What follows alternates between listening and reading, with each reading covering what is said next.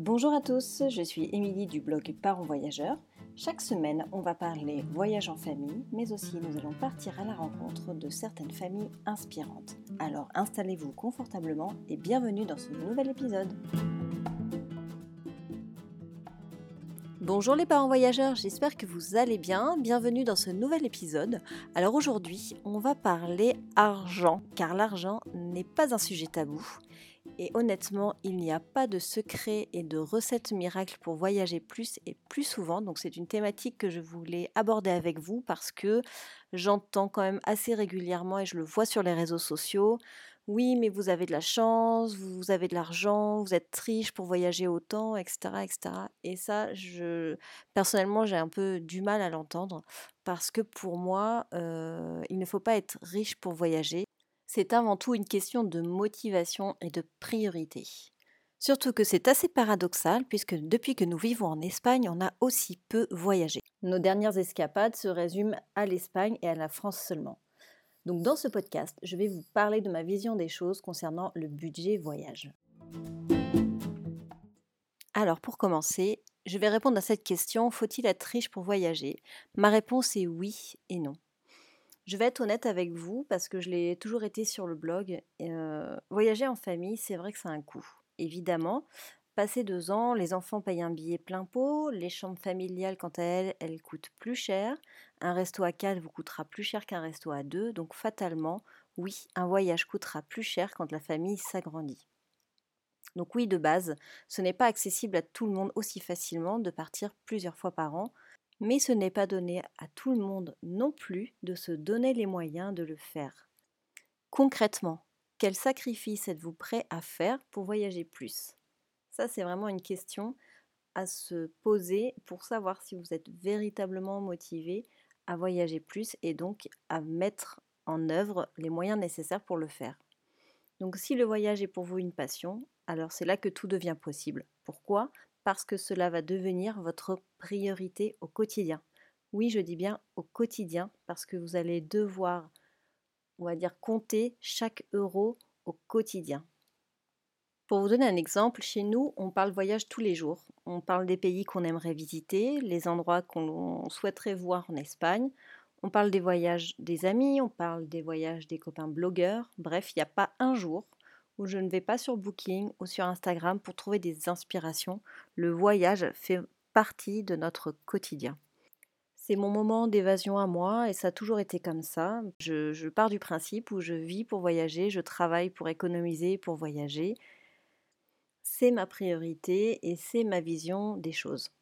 Alors concrètement, on n'est pas on n'a pas hérité de nos grands-parents, arrière-grands-parents, nous ne sommes pas d'une descendance familiale royale.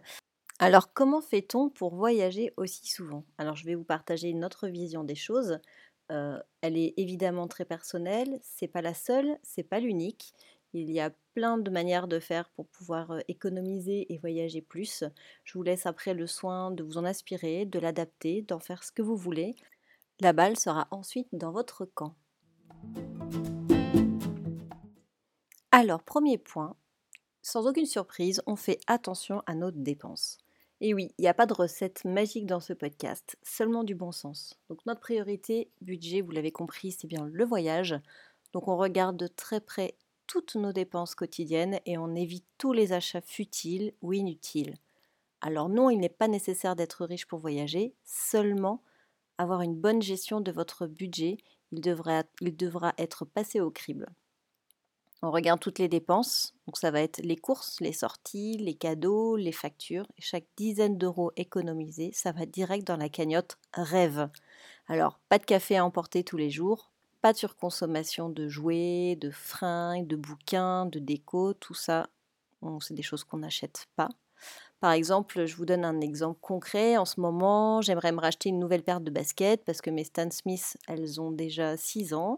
Elles sont mortes. Et du coup, quand je vois les prix pour m'en racheter une nouvelle paire, euh, je ne peux pas m'empêcher de raisonner en termes de nuit d'hôtel. Donc 90 euh, euros, c'est le prix d'un week-end. C'est le prix du, du nuit d'hôtel près de chez moi. Donc là, je dois faire un choix. C'est soit j'achète mes baskets, soit je pars en week-end. Donc ce qui est assez paradoxal parce que à la fois j'ai envie de consommer mieux, j'ai envie de consommer plus durable. Donc je ne vais pas me tourner vers, des vêtements qui vont être, pas chers ou cheap.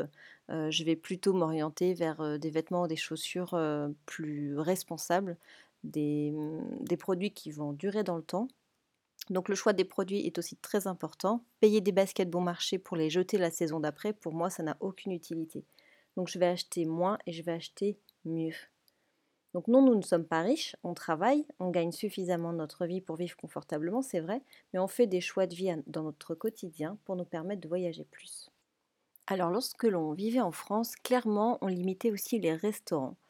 Alors à coût de 60-70 euros l'addition, franchement, ça fait super cher. Donc on privilégiait les soirées à la maison, chez des amis, les, pique-niques en plein air, etc. pour essayer d'éviter ces dépenses-là qui, sont assez importantes dans un budget. Donc en Espagne, par contre, euh, au, vu du coût de la vie, effectivement, on sort plus et on fait plus de restaurants parce que ça coûte beaucoup moins cher. Mais globalement, on économise tout le temps pour voyager, comme certains économiseront pour s'acheter une nouvelle télé, un nouveau sac à main, un, nouvel, un nouveau téléphone. Moi, je ne rêve pas de sac Vuitton. Je ne suis pas habillée en dernier produit Cézanne à la mode.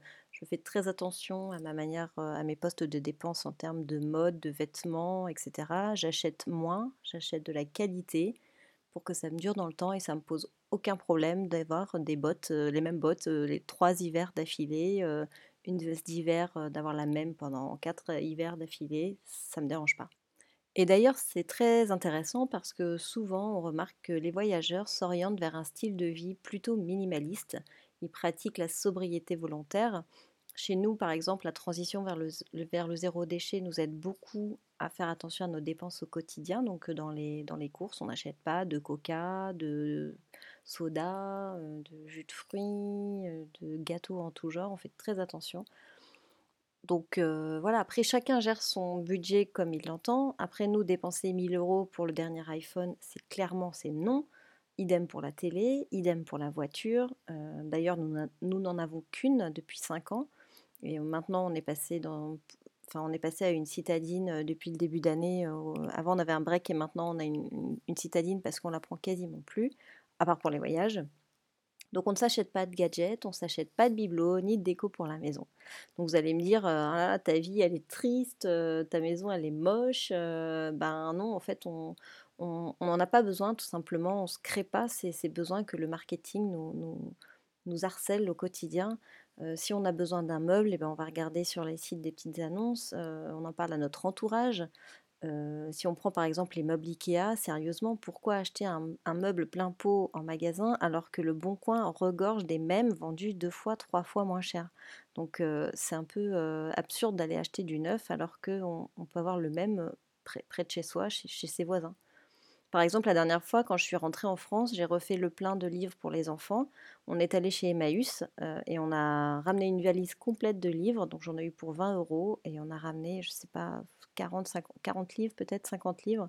Et je sais que j'en aurais pas besoin d'en commander au cours, de, en cours d'année euh, sur Amazon. Donc euh, voilà, chaque achat est réfléchi et pensé avant. Alors aussi régulièrement et grâce à nos nombreux déménagements, on revend tout ce dont on n'utilise pas. On ne garde rien qui ne nous serve pas. Euh, ça c'est hyper important, ça nous permet d'avoir une rotation assez équilibrée de nos biens. Donc effectivement, la lecture de Marie Kondo a eu un effet dingue sur, sur moi et sur ma vision sur l'appartenance avec les objets. Donc en revendant les choses dont on ne se sert pas, ça nous permet de se faire un peu de cash pour se rééquiper en cas de besoin. Et au final, on, ne se sent pas malheureux, on ne manque de rien, voilà, on se sent pas dans le manque, on n'a pas l'impression de se priver. En fait, c'est juste que dans notre quotidien, on fonctionne un peu différemment et on ne se crée pas des besoins dont on n'a pas besoin en fait.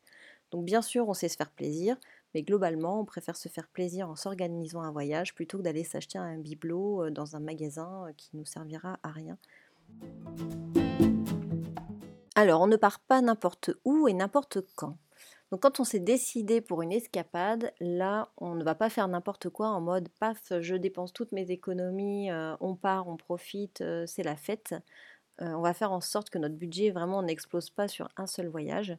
Donc on va faire attention aussi à notre budget en voyage, donc ça va être du tarif des billets et surtout choisir le moment le plus opportun pour y aller.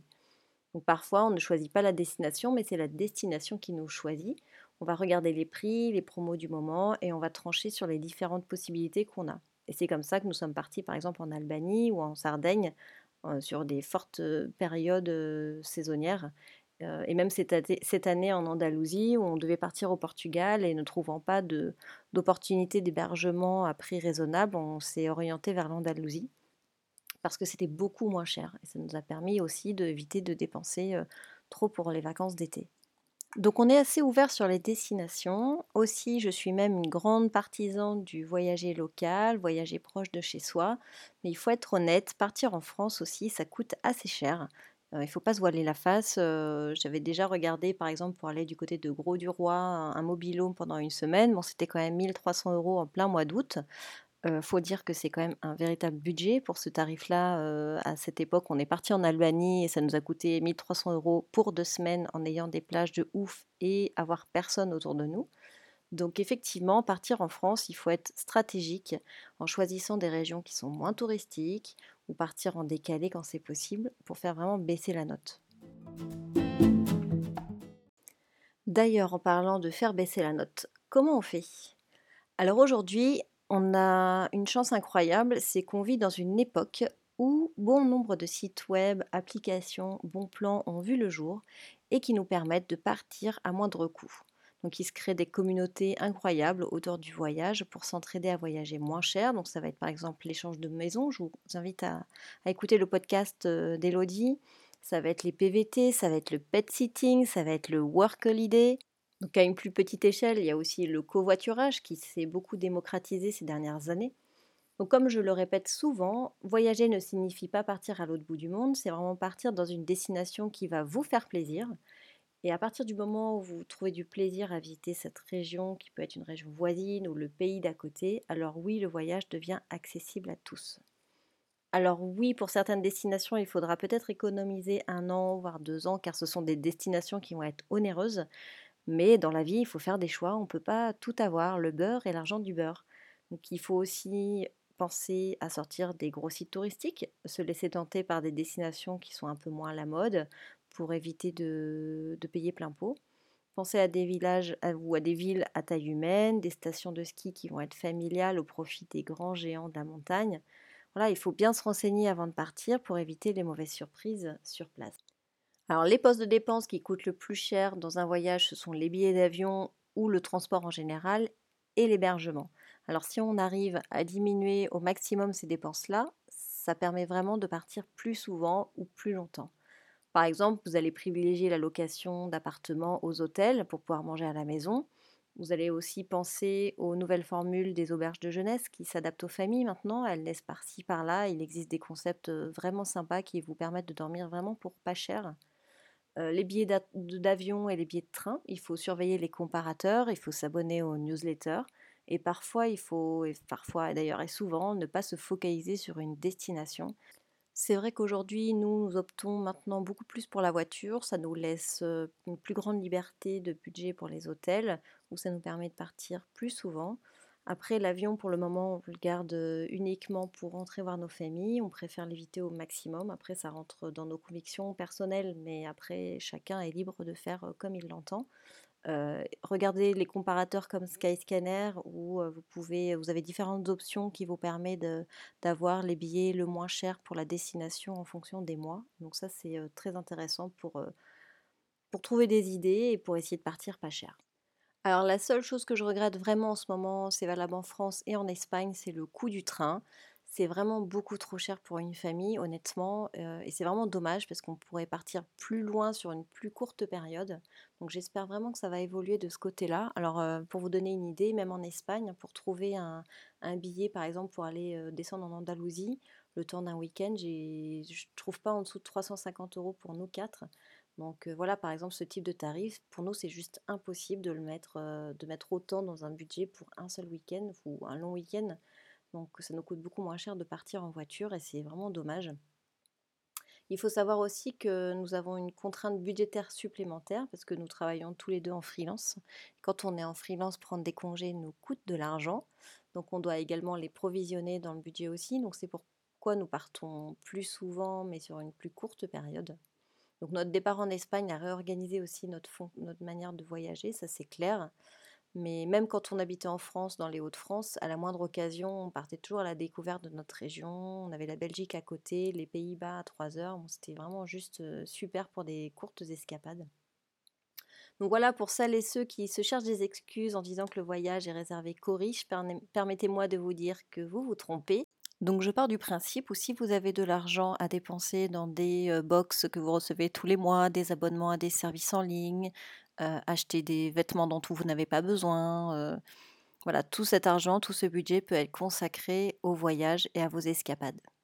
Effectivement, les hôtels et les voyages de luxe ne sont pas à la portée de tout le monde, certes, mais d'autres formats de voyage sont beaucoup moins onéreuses et accessibles à toutes les bourses. Donc on ne voyage pas non plus pour se vanter d'être allé dans tel lieu ou tel endroit. Moi, je pars du principe qu'on voyage avant tout pour soi, pour sortir de son quotidien, on voyage pour ses enfants, donc en, rien, un voyage coûteux sera mieux qu'un voyage près de chez soi. C'est vraiment une question de vision des choses. pour finir ce podcast, je vous invite à décortiquer vos relevés de compte, voir où vous pouvez gagner quelques euros sur vos dépenses mensuelles, euh, pour, votre, pour organiser votre prochain week-end en famille. Et si l'Asie vous fait rêver comme moi, mais que pour le moment vous ne pouvez pas vous le payer, alors arrêtez de vous focaliser dessus, cherchez d'autres destinations financièrement plus abordables et faites-vous une petite cagnotte en commençant par exemple à vendre des biens que vous n'avez, enfin, que vous n'utilisez pas dans votre maison. Commencez à les mettre euh, sur des sites de petites annonces et faites-vous une petite cagnotte. N'oubliez pas aussi d'utiliser les sites de cashback qui vous permettent de, récupérer un peu d'argent sur vos achats en ligne. Alors j'espère que ce podcast euh, a répondu à bon nombre de vos questions concernant le budget voyage. N'hésitez pas à laisser un petit commentaire sur la plateforme d'écoute de votre choix pour m'aider à gagner en visibilité. En attendant, je vous souhaite une belle semaine et je vous dis à mercredi prochain.